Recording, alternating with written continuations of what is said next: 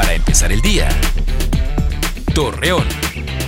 Muy buenos días, miércoles 10 de noviembre le presentamos la información para empezar el día. Para hoy y los próximos días que se realizará el evento del Buen Fin, más de 500 elementos de seguridad recorrerán y vigilarán diferentes zonas comerciales y vehiculares. Asimismo, Jorge Antonio Paredes, subdirector de Tránsito y Vialidad de Gómez Palacio, detalló que se asegurará la protección de los ciudadanos para evitar algún altercado. Ante el desabasto de la vacuna contra el en la Laguna, Juan Pérez Ortega, jefe de la jurisdicción sanitaria número 6 en Torreón, informó que México se encuentra en fase de pruebas para desarrollar una dosis para esta enfermedad infecciosa.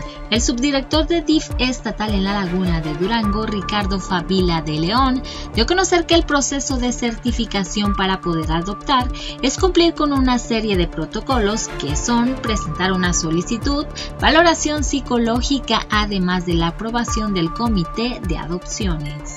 Humberto Rodríguez, presidente de la Cámara Mexicana de la Industria de la Construcción en La Laguna, mencionó que tras el despido de personal y cierre de diferentes empresas durante el 2020 por la pandemia del COVID-19, aún no se han recuperado las pérdidas económicas ni empleos. Roberto Bernal Gómez, secretario de Salud en Coahuila, anunció que el gobernador Miguel Ángel Riquelme dará a conocer próximamente que la prueba PCR para detectar el COVID-19 tendrá un costo de 1.400 pesos, mientras que la de antígenos sería de 250 pesos. Acompáñenos con toda la información dos minutos antes de las 8 de la noche por Mega Noticias. Para empezar el día, Torreón.